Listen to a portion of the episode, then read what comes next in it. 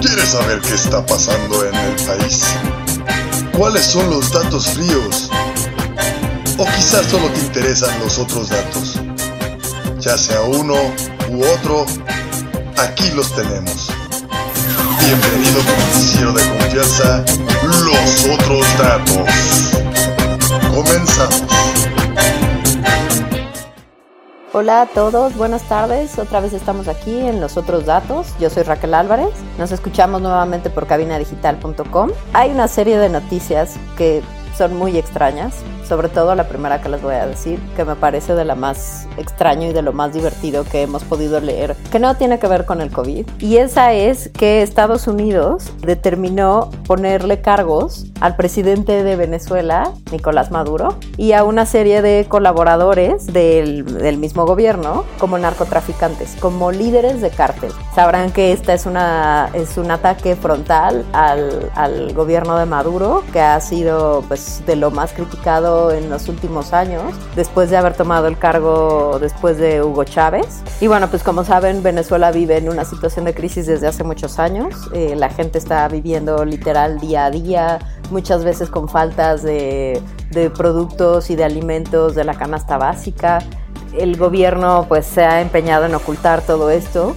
y sin embargo pues mucha, mucha de la información la, conoce todo el mundo, ¿no? Finalmente eh, el gobierno de Trump decidió acusar a, a Nicolás Maduro como el líder de un cártel del narco y también entre los implicados están el ministro de Defensa de Venezuela, Vladimir Padrino, el presidente de la Suprema Corte de Justicia, Michael Moreno, el general en retiro Hugo Carvajal, el presidente de la Asamblea Nacional Constituyente, Diosdado Cabello, y el ministro de Industria y actual vicepresidente, Tarek El Aizami. Entonces, bueno, pues la cosa se pone interesante porque resulta que el ex jefe de inteligencia militar Hugo Carvajal y el general en retiro Cliver Alcalá, que también son, los, son dos implicados adicionales, ya se entregaron a las, a las autoridades americanas por decisión propia. O sea, imagínense lo grave que es esto, ¿no? Un jefe de inteligencia militar y, un, y otro militar ya, es, ya se entregaron. Entonces, la situación, la verdad es que se puede volver crítica en muy poco tiempo, porque al final, pues toda esta gente que rodea a Maduro, pues obviamente que tiene toda la información necesaria para inculparlo, más allá de, bueno, pues las pruebas y lo que, la información que llegue a tener la CIA o el FBI, o la razón por la que ustedes quieran, que bueno, este Trump siempre le ha traído con muchas ganas a, a, a Maduro de acabar con su régimen, ya hubo ahí un par de intentos, ya hubo un par de acercamientos bastante malos.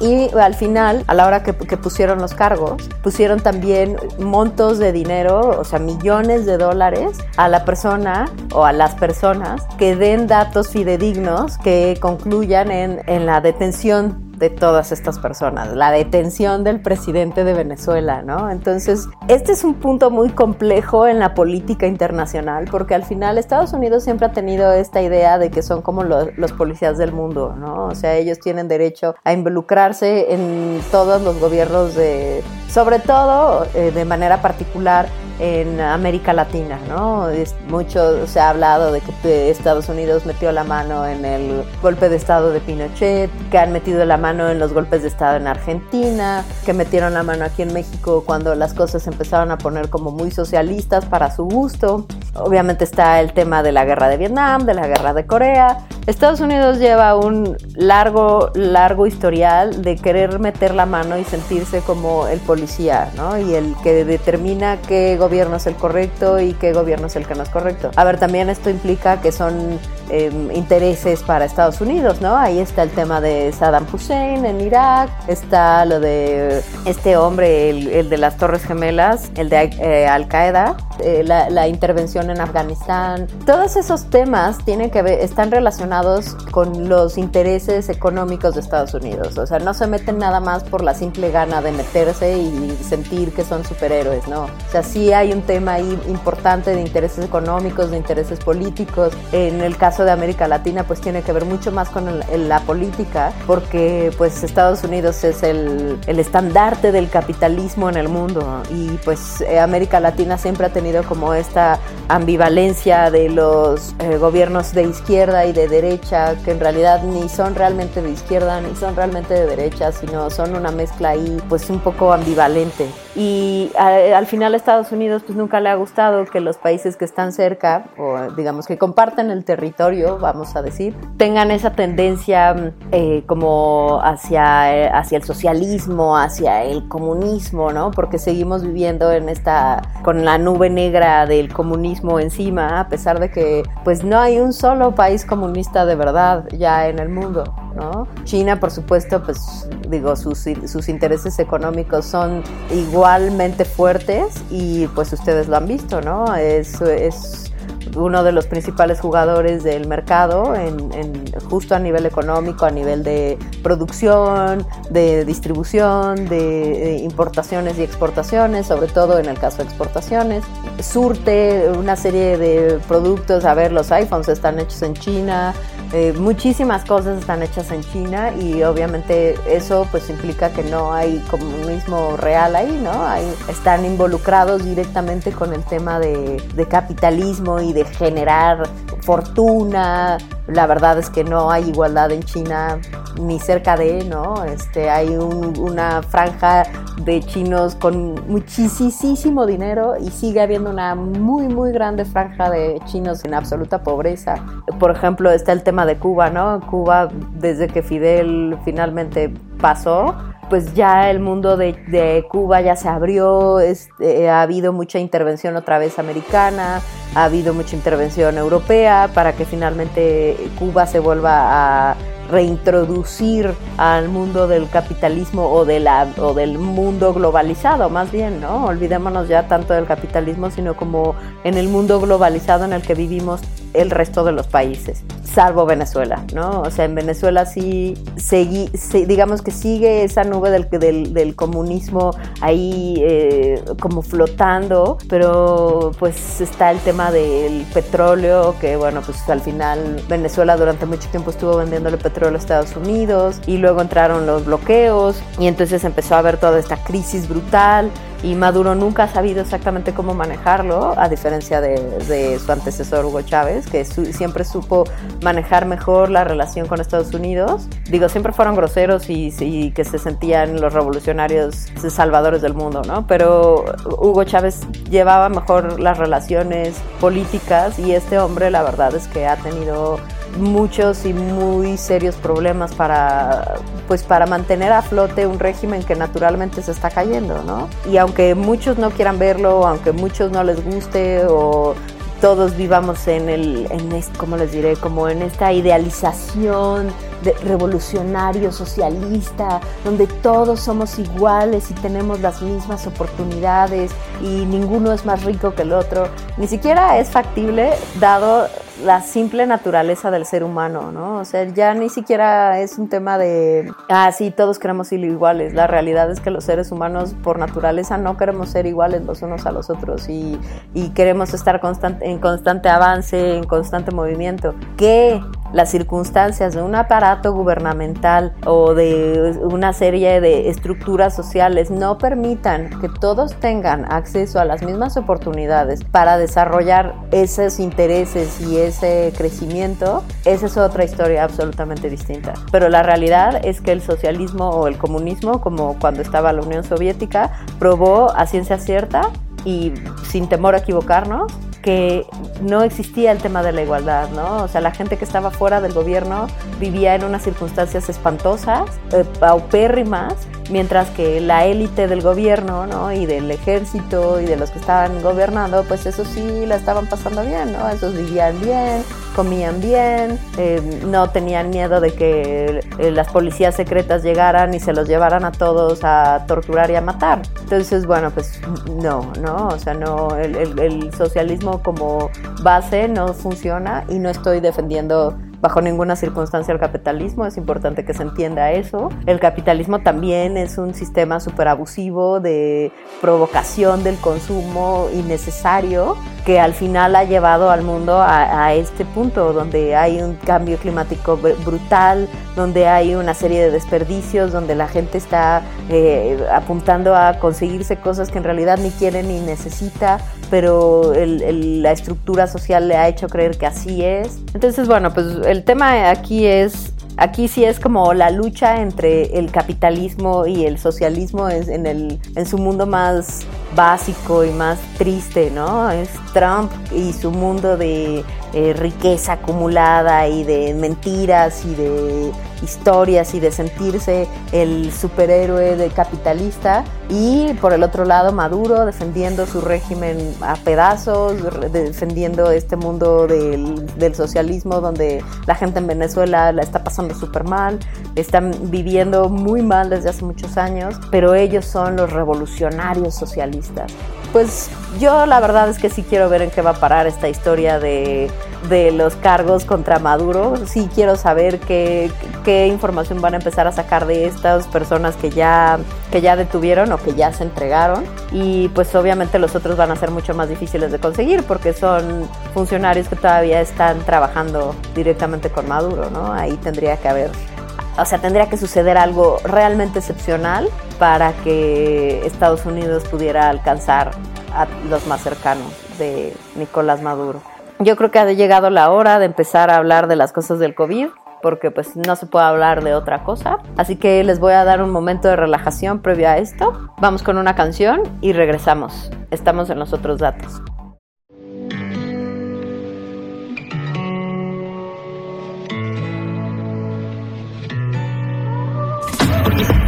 When you're numb to the touch, you cannot chase this ghost away.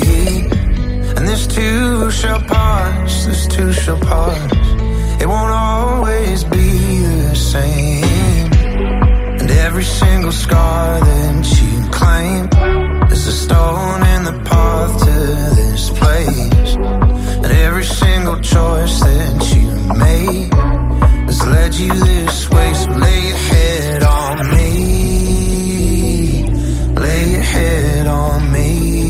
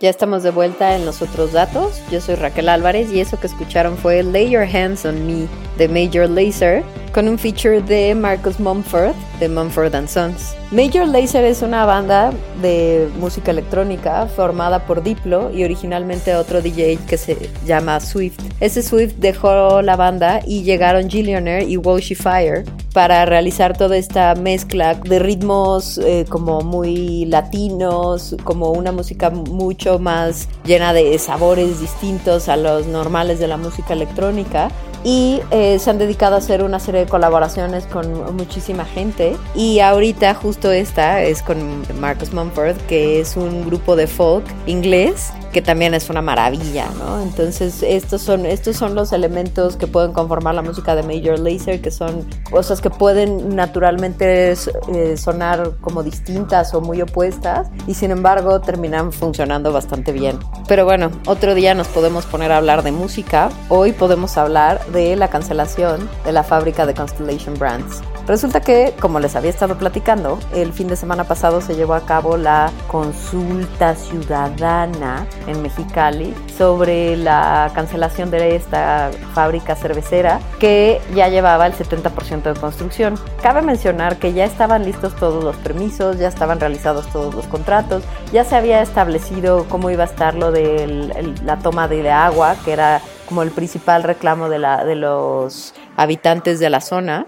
Todo eso ya estaba finiquitado y ya estaba solucionado. Y sin embargo, de buenas a primeras, el presidente López Obrador decidió que era muy bueno llevar a cabo una consulta ciudadana para decidir si sí querían o no querían la fábrica. Todo esto resulta tan, ¿cómo les diré?, tan curioso como el resto de las ocurrencias del presidente, porque pues al final si ya, se, si ya hay contratos de por medio, si ya hay permisos eh, finiquitados, si ya todo está solucionado, ¿por qué hay que llegar a este punto? ¿Por qué hay que cancelar una, una fuente de trabajo? Porque eso iba a ser una fuente de trabajo para la zona de Mexicali bastante grande. Y la otra es, nos estamos convirtiendo en un peligro para la, inversión extranjera. Eh, o sea, tampoco es, tampoco se necesita ser físico nuclear para darse cuenta de la problemática que esto puede traer. Eh, esta cancelación fue hacia una empresa transnacional, una empresa que vino y decidió eh, invertir directamente en México y traer todo, todos los insumos, todo lo que se necesitaba y montarlo en México. Bueno, y de repente llega este hombre que ha decidido pues poner todo, absolutamente todo en peligro y hacer sus consultas ciudadanas de por qué ya no es necesario que se creen nuevos trabajos en una zona como Mexicali o por qué eh, no necesitamos un aeropuerto nuevo porque aunque el que, no, aunque tenemos no sirve y el de Toluca tampoco sirva y el de Santa Lucía tampoco vaya a servir, pues simplemente es preguntarle a la gente que no tiene noción de absolutamente nada de lo que está sucediendo. Entonces, lo que termina pasando es, tú cancelas nada más porque te da la gana.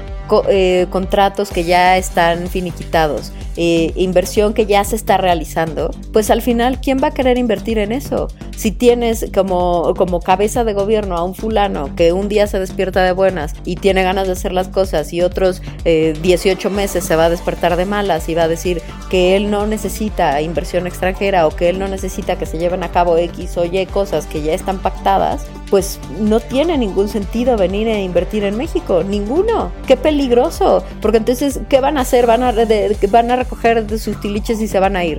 ¿No? Eh, van a recoger lo que ya se construyó. Pues eso ya es inversión que ya está perdida.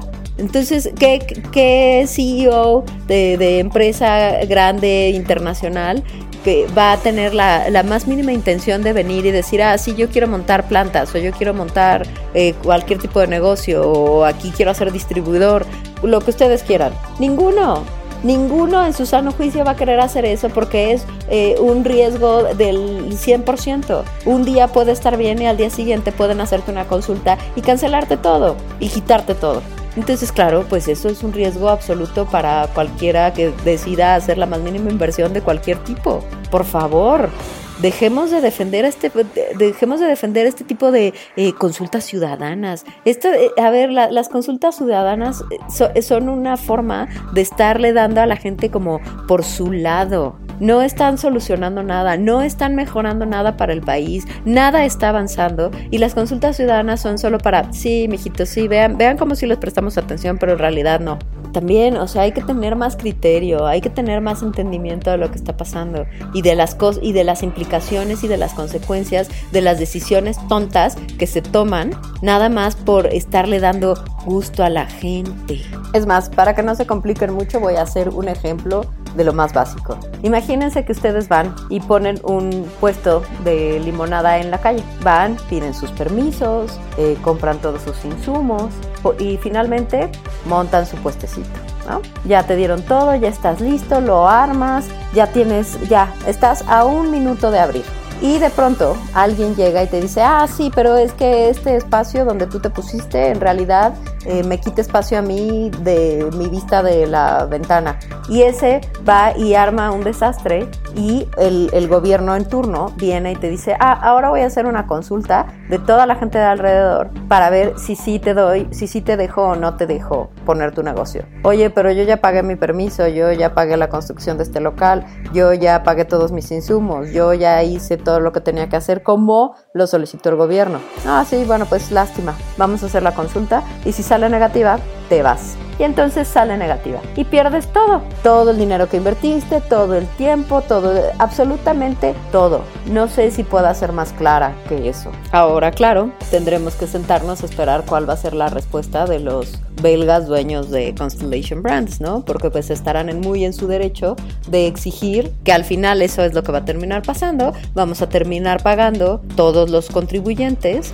lo que se le tenga que pagar a esta gente, que aparentemente van a ser como la misma cantidad que tres o cuatro aviones presidenciales, que bueno, o sea, volvamos a ese punto. El avión presidencial sigue ahí guardado, sirviendo para nada, eh, gastando mucho dinero en mantenimiento y en guardado, y nada está sucediendo ahí tampoco. Entonces ahora la estupidez de unos la vamos a terminar pagando todos. Sigan votando por lo que no sirve. Y hablando de votar por lo que no sirve, el gobernador de Puebla, Miguel Barbosa, hizo un par de declaraciones en la semana que, bueno, ya podrían hacer que se nos cayera la cara de vergüenza si no se nos hubiera caído ya con todo lo que ha pasado antes. Resulta que el gobernador ha decidido que el, el, coronavirus a él no le puede dar porque el coronavirus solo es una enfermedad que le da a los fifís y a los acomodados. Y como él es pobre, él y toda la gente pobre es absolutamente inmune a, a este virus, a esta enfermedad. Miren, o sea, espero no tener que explicarles por qué es tan estúpida esta declaración y tan peligrosa.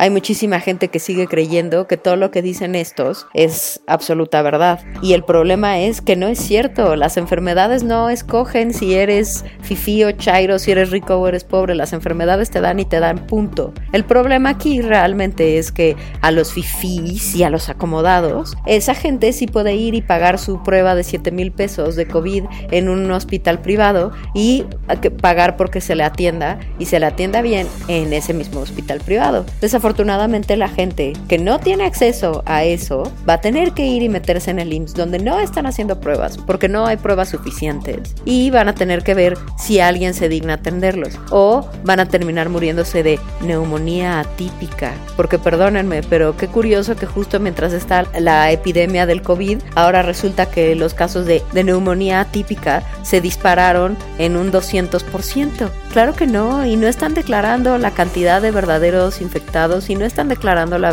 verdadera cantidad de fallecidos y eso lo único que hace es hacer todavía más difícil una circunstancia ya muy compleja en la que el país se encuentra. Ahora la otra es, yo quisiera ser igual de pobre que Miguel Barbosa. Pues no reportaron un millón ochocientos mil pesos en solo casas y bienes inmuebles. ¿Y cuánto les gusta que gane como gobernador de Puebla? Por favor, ¿de qué está hablando? ¿Qué clase de irresponsable? Bueno, el mismo irresponsable que además después se peleó en Twitter con Calderón cuando Calderón también fue y le dijo que él estaba en mayor riesgo por gordo y por diabético. Y el otro no se le ocurrió contestarle más nada que, claro, como tú que eres un borrachales. Oigan, de verdad, esta es una política de vergüenza, o sea, de pena ajena. Qué dolor es estar viendo a los políticos de México pelearse como señoras de vecindad en el Twitter. Fue casi tan vergonzoso como ver a, Marcelo Ebrard pelearse con el presidente de, El Salvador por el, por el caso ese del vuelo de Avianca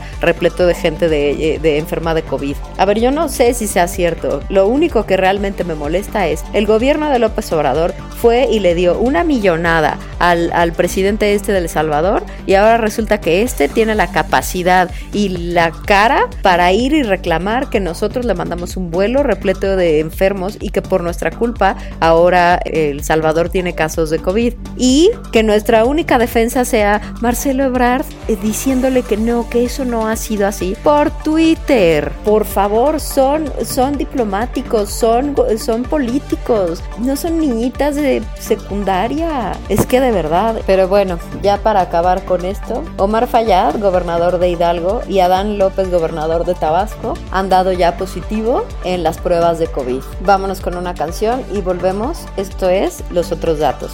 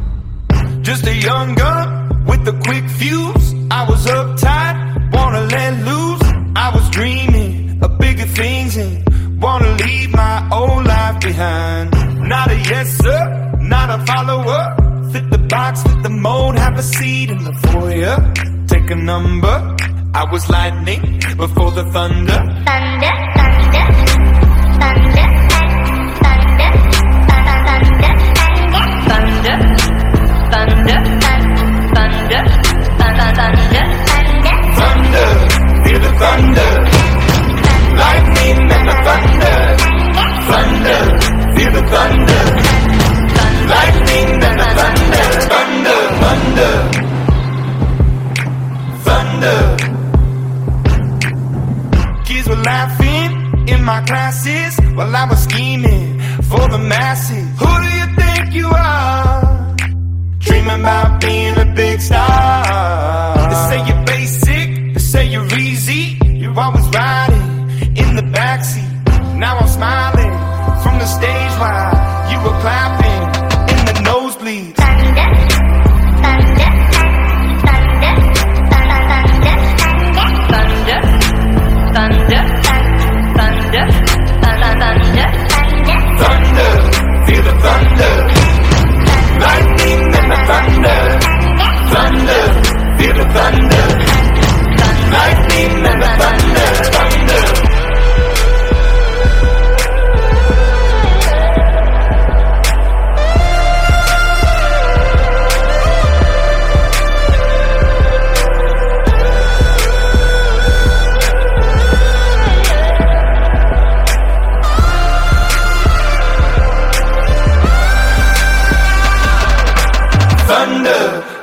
thunder. Lightning, and the thunder. Thunder, thunder. Feel the thunder. Lightning, and the thunder. Thunder, thunder. Feel the thunder.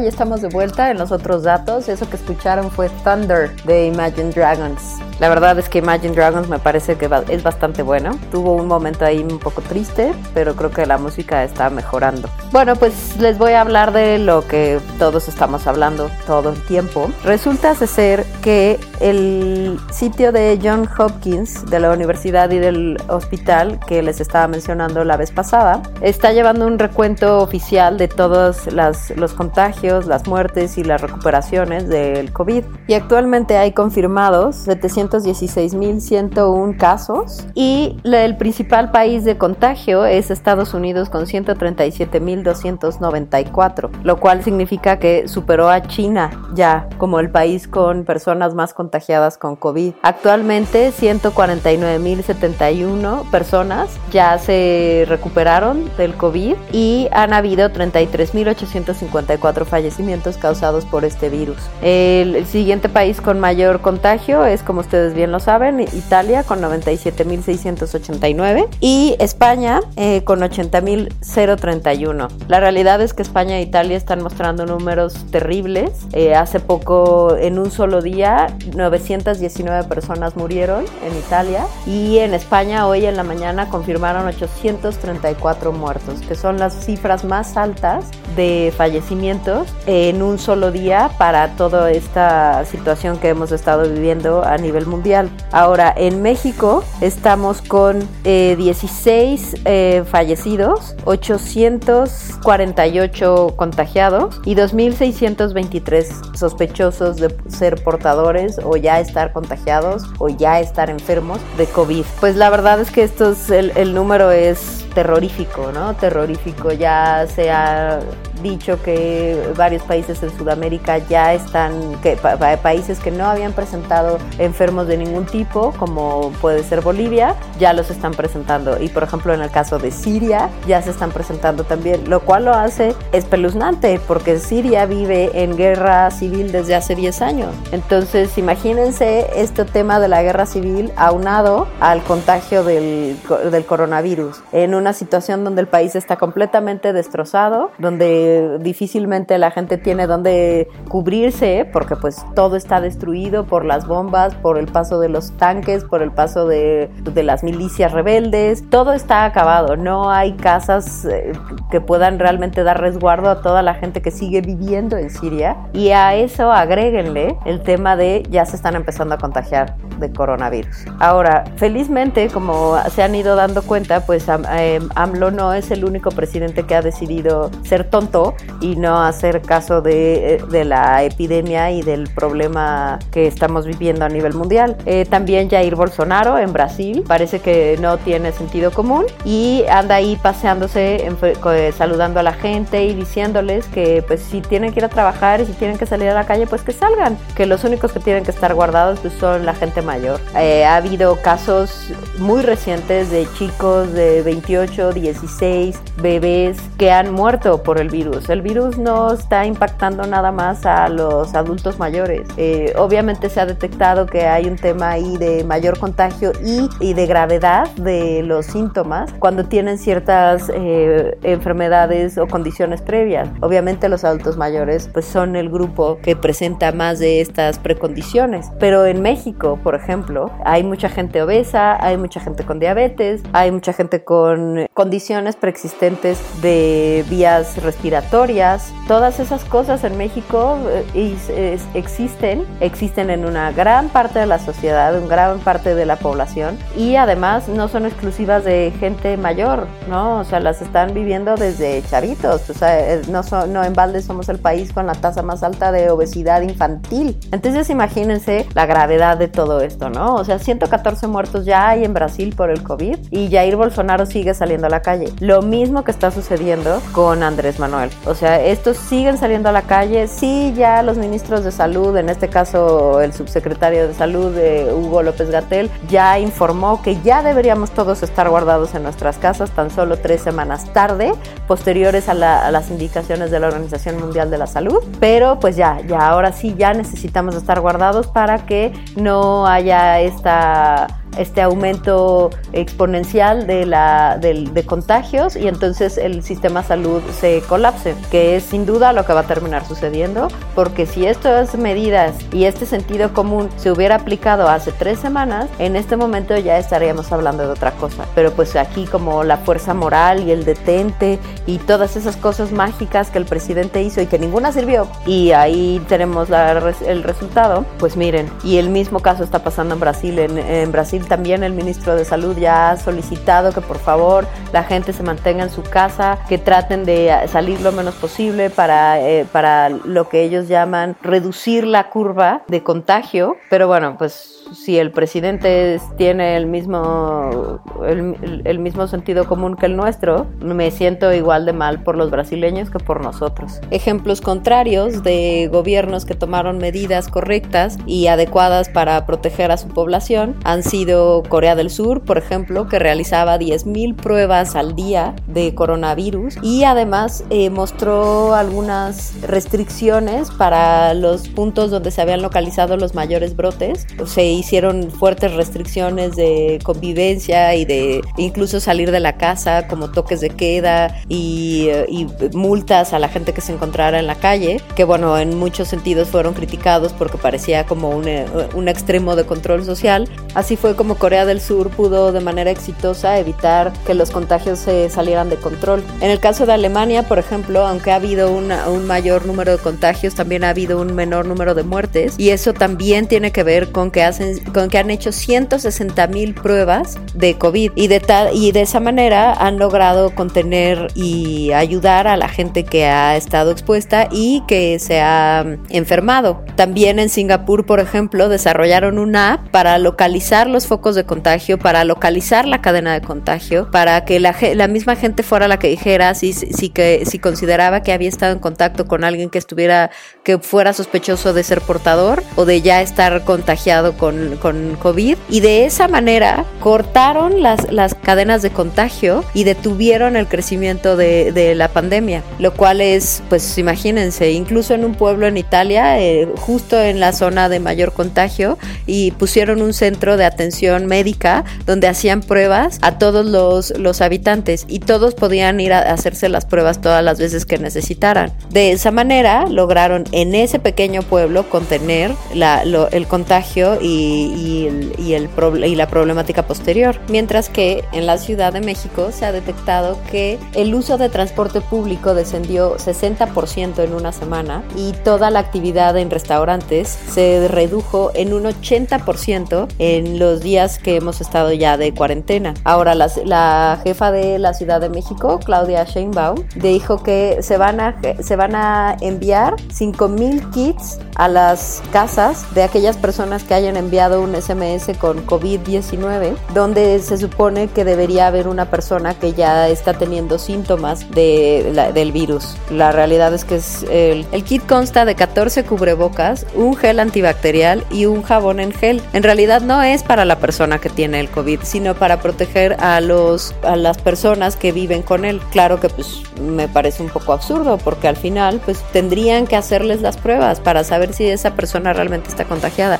Y si ya está presentando síntomas, pues lo que tendrían que hacer es hacerle las pruebas al resto de las personas para saber si no ya están contagiados todos. De nada va a servir todo el gel antibacterial del mundo si cinco personas en una casa ya están todos contagiados, que es lo más probable porque la convivencia diaria en una casa implica mucho más que estornudar o estar tocando superficies donde el virus lleva siete horas. Se comparten vasos, se comparten platos, se comparte eh, el baño, se comparte ropa, eh, la cama los muebles, o sea, la, fuente de contacto es infinita. Entonces no tiene, este del, kit es una idea como de niños de kinder que no está, se están dando cuenta de la gravedad. Y esta mujer diciendo, ah, bueno, pues es que ahora sí necesitan quedarse en su casa. No, necesitábamos quedarnos en nuestras casas desde antes y ahora este kit no va a ayudar a nadie. Lo que va a ayudar realmente es hacer las pruebas. Necesitamos que se hagan las pruebas porque de esa manera pueden realmente encontrar dónde están las personas contagiadas y contenerlas, no estar esperando a que poco a poco vayan apareciendo, pues eso solo va, lo va a ir haciendo peor. Y también, lo, por ejemplo, en el caso de los restauranteros, ahora están pidiéndole a los arrendatarios de los locales que cancelen el pago de la renta mientras que esto se estabiliza,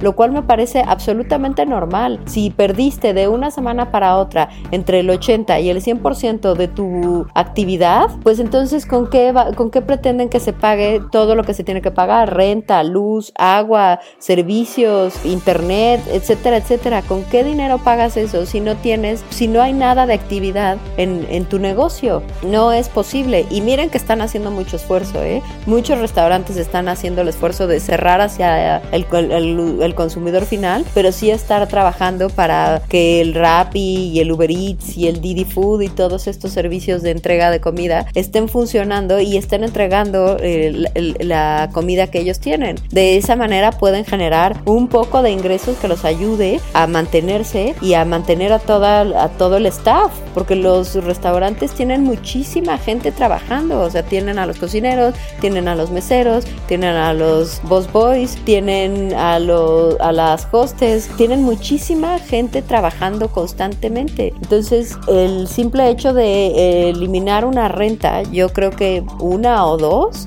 yo creo que sería de mucha ayuda para el sector restaurantero que pues es uno de los que está pasando la peor, ¿no? O sea, los restaurantes, los negocios pequeños de comida o de, de, tiendas de abarrotes o estos que son a granel, que están muy de moda ahora, que están vendiendo productos orgánicos y naturistas, toda esa, todo ese sector va a sufrir bastante. Entonces, mi recomendación es si ustedes están interesados en apoyar y tienen la capacidad, háganlo. Pidan por Rappi, pidan por las aplicaciones, pidan por la página web, que se lo lleven a su casa, uh, que tomen todas las medidas posibles de, de salud y de higiene, pero sigamos tratando de apoyar lo más posible la economía local. Los dejo con esta canción y ahora volvemos con los otros datos.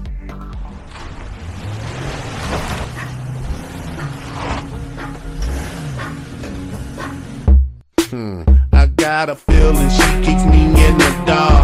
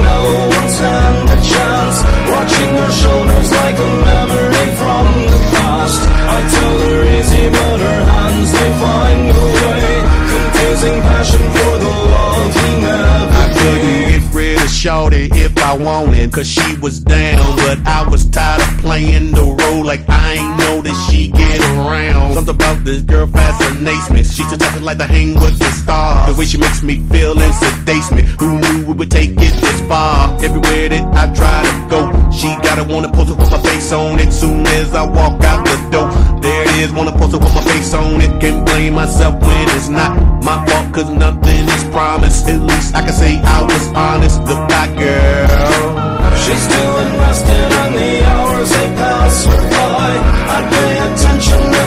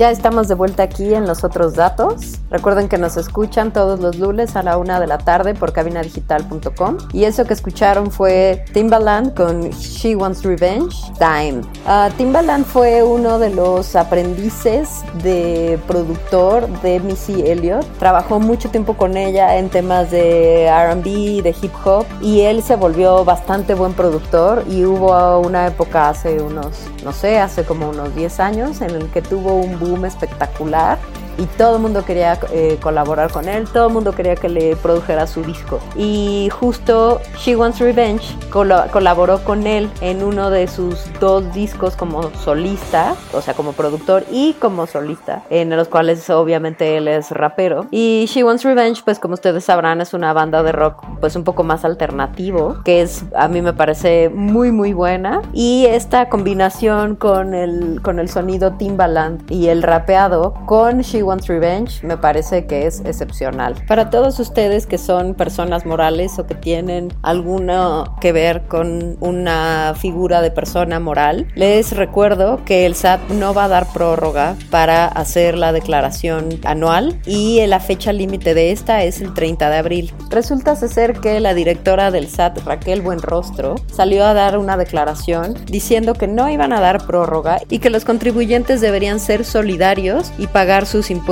tal como se ha solicitado, ¿no? Y además aclaró que, bueno, esto de ser solidario es porque así el gobierno iba a tener más fondos para poder comprar eh, y suministros médicos y darle servicio a los hospitales para que puedan suplir la demanda que van a tener. Número uno, todo eso es una mentira y de la más absurdo y de lo más estúpida. Resulta de ser que el, el, el presupuesto que está dirigido al sector salud no se ha ejercido y no se ha ejercido desde hace año y medio. No se han comprado insumos, no se ha dado, no se ha dado el presupuesto para los, para los hospitales públicos, eh, no se ha aprobado absolutamente nada. Hay un presupuesto ahí que está volando y que nadie sabe dónde está ese dinero y ahora resulta que los contribuyentes somos los que vamos a tener que, eh, o sea, terminar de pagar nuestros impuestos para arreglar un hueco que no existe. Y además, la realidad es que debería ser al revés. El gobierno es el que debería estar dándole oportunidad a los, a los pequeños negocios, bueno, a las pymes, pequeños, medianos negocios, de poder,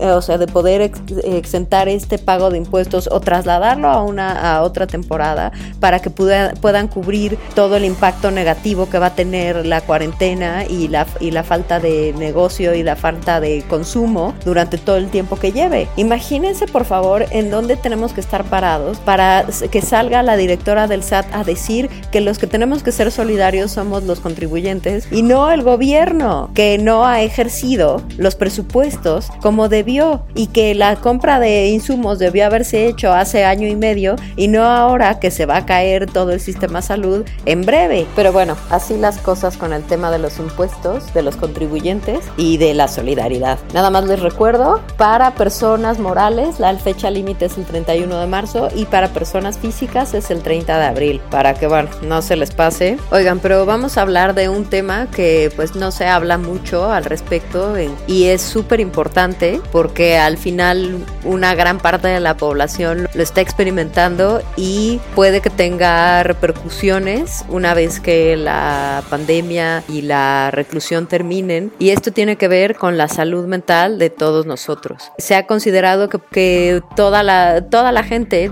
cualquier ser humano, va a tener algún episodio de ansiedad o de depresión en su vida, pero que justo son estos eventos, en particular este de, de la cuarentena, del, del aislamiento, del distanciamiento social, lo que puede disparar un episodio de este tipo, ¿no? De ansiedad, de depresión, de, de sentimientos negativos, obviamente está esta, esta constante presencia del miedo, de qué tal si me enfermo, qué tal si me muero, qué tal si alguien que yo conozco o alguien de mi familia se contagia, qué más podemos hacer para, para evitarlo. Pero además está la parte obviamente que tiene que ver con el contagio directo y está la otra parte, la de estar confinados a nuestras casas. Por un lado, los especialistas dicen que lo mejor que podemos hacer es evitar todos estos pensamientos catastróficos, porque al final el hecho de que nos aislemos, de que evitemos el contacto social, es justo lo que nos va a permitir no contagiarnos y no tener que sufrir la enfermedad, ¿no? Y no tener que además contagiársela a alguien más, ¿no? Sobre todo los que viven con niños pequeños o con gente de la tercera edad o con personas que están enfermas previamente, ¿no? Entonces no lo traes hacia ti y no lo llevas hacia alguien más. Pero en cuanto se trata del confinamiento y de la, y de la situación del aislamiento social, hay muchas aristas en ese tema, ¿no? O sea, los seres humanos naturalmente estamos hechos para ser sociales y para convivir y para estar con otros seres humanos, ¿no? Y la realidad es que esta situación en particular nos confina a estar o solos o con muy poca gente, ¿no? O sea, digamos que en este caso pues nuestra familia nuclear. Y todo eso pues va minando la, la, salud mental, ¿no? Tanto de uno mismo como de los que están a, alrededor, si es que estás compartiendo tu casa con otras personas. Hay que mantener la calma, no hay que aislarse por completo, o sea, hay que tratar de seguir una rutina lo más normal posible, ¿no? Alimentos, estar, por ejemplo, si tuviste la oportunidad de que se fuera a home office todo tu trabajo, pues llevar el horario tal cual como si, como si realmente estuvieras yendo a la oficina crear un ambiente que te dé esa sensación de que estás dentro de la oficina, convivir, hablar con tus compañeros de trabajo, mantener comunicación con tus jefes, mantener la comunicación con tus clientes, por ejemplo. Crear esa sensación de normalidad de trabajo nos va a ayudar a, a, generar esta rutina que les digo que sea como más normal y no estar eh, pues, sentados en un sillón viendo al techo, ¿no? O 18 horas de Netflix. También es importante que los niños también tengan una rutina y que la situación se les explique de la forma más honesta posible conforme a, a su edad y a su capacidad, ¿no? O sea, los niños más pequeños tendrán mucho más problema en entender por qué no pueden salir a la calle o por qué no pueden estar cerca incluso de su propia familia, pero bueno, es importante hacérselos saber, hacérselos entender a su nivel y a su capacidad y buscar actividades, hacer listas de actividades. Yo, por lo que entiendo, muchas de las escuelas mandaron listas de tareas y de cosas que hacer para todos los niños en los diferentes grados escolares y yo sugiero que se hagan conforme a como si estuvieran yendo a la escuela, o sea, que sea levantarse temprano, cubrir como ciertas clases, cierto aprendizaje, una pausa tipo recreo, regresar, a lo mejor enseñarles cosas que a lo mejor la escuela no los tiene, ¿no? Pero, por ejemplo, hay apps buenas para aprender idiomas, hay apps buenas para que desarrollen ciertas funciones eh, cerebrales, ¿no? Memoria, coordinación, para que el cerebro esté trabajando. Y todas esas cosas que les den un sentido de normalidad, que les den un sentido de, rutina, de tranquilidad eh, y obviamente el no ver a los papás eternamente preocupados por, ah, ¿cuándo va a terminar esto? Obviamente hay un factor aquí que es el factor dinero, ¿no? El factor, me voy a quedar sin trabajo, no me voy a quedar sin trabajo. Es un poco lo que les decía de, de los pensamientos catastróficos. Hay que evitarlos en la medida de lo posible porque el mismo encierro puede potencializarlos y llevarnos a punto de depresión o de ansiedad muy fuerte que ya no sea controlable dentro de los límites individuales que tenemos, ¿no? Lo mejor que podemos hacer es seguir conectados con nuestra familia si no podemos verlos, tener llamadas, eh, tener como algún tipo de convivencia. Es obviamente es muy distinto estar conviviendo con ellos de manera física que de manera virtual, pero al final eso nos da como un poco más de tranquilidad, los vemos, los hablamos, seguimos teniendo la misma relación aún si no estamos sentados a la misma mesa, ¿no? Por decir algo. Eh, es importante mantener este contacto, es importante para todos, ¿no? Para sentirse tranquilo, para, para ver que los demás también están en una circunstancia igual a la nuestra y sin embargo todos podemos seguir adelante. Es importante también encontrar actividades distintas a estar viendo la tele, o sea, el, el Netflix no puede ser lo que supla todo el tiempo, ¿no? O sea, necesitan algo de lectura, te les digo, aprender otros idiomas, cocinar, eh, por ejemplo, tejer. Hay muchas cosas que mientras estamos trabajando, de pronto decimos, ah, a mí me gustaría aprender esto, me gustaría hacer aquello, o yo quisiera ver esta receta y, y hacerla. Y el mismo trabajo y el mismo ritmo del trabajo no nos lo permite. Este es un buen momento para ejecutar todas esas cosas. Yo sugeriría sentarse, hacer una lista de cosas que nos interesan, que nos gustaría aprender, que nos gustaría hacer, que nos gustaría ver incluso, y sobre eso empezar a trabajar. Obviamente designar dos o tres por día, porque la realidad es que todavía vamos a estar un buen tiempo confinados. Entonces lo ideal es darle una actividad distinta a cada día, también para que el mindset cambie. Por ejemplo, la gente que tiene perros como yo, tenemos la oportunidad de darles un pequeño paseo y también salirnos de la casa. Yo, por ejemplo, soy muy en la parte donde vivo, la realidad es que está cerca de una escuela que ya no tiene clases desde hace una semana y media, entonces la calle está prácticamente desierta y eso me ayuda a mí a no estar pensando que tengo que estar a un metro de distancia de los demás. Y vamos y caminamos y trato de tomarlo con la mayor tranquilidad posible y regreso y estoy con el perro, ¿no? Eso es también los animales, todos al final, todos los animales son animales de compañía que pueden ayudarte a distraerte, que pueden, que pueden acompañarte. Y, por ejemplo, en este caso, eh, muchos de los psicólogos y de los psiquiatras consideran que es 100% normal que después de un tiempo de encerro empieces a hablar, ¿no? O sea, normalmente los que tenemos animales hablamos con nuestros animales, es una forma de antropomorfizar al animal y, y, y, tratar de convivir con él. Es un mecanismo muy normal del ser humano. Pero también podemos empezar a hablar con los platos, la comida, los refrigeradores, la lavadora, la tele. Es también normal. Si consideran que sus niveles de estrés ya están fuera de lo normal o que están teniendo ataques de ansiedad o de depresión, les sugiero que contacten alguna línea de ayuda psicológica y traten de mantener la calma en la medida de lo posible. Seguiremos hablando de esto más adelante. Si necesitan algo más específico, podemos traer a algún psiquiatra o psicólogo que nos pueda guiar. Pero mientras tanto, esto fue Los Otros Datos. Yo soy Raquel. Nos oímos el próximo lunes. Gracias. Gracias por sintonizarnos. Te esperamos en el próximo Los Otros Datos.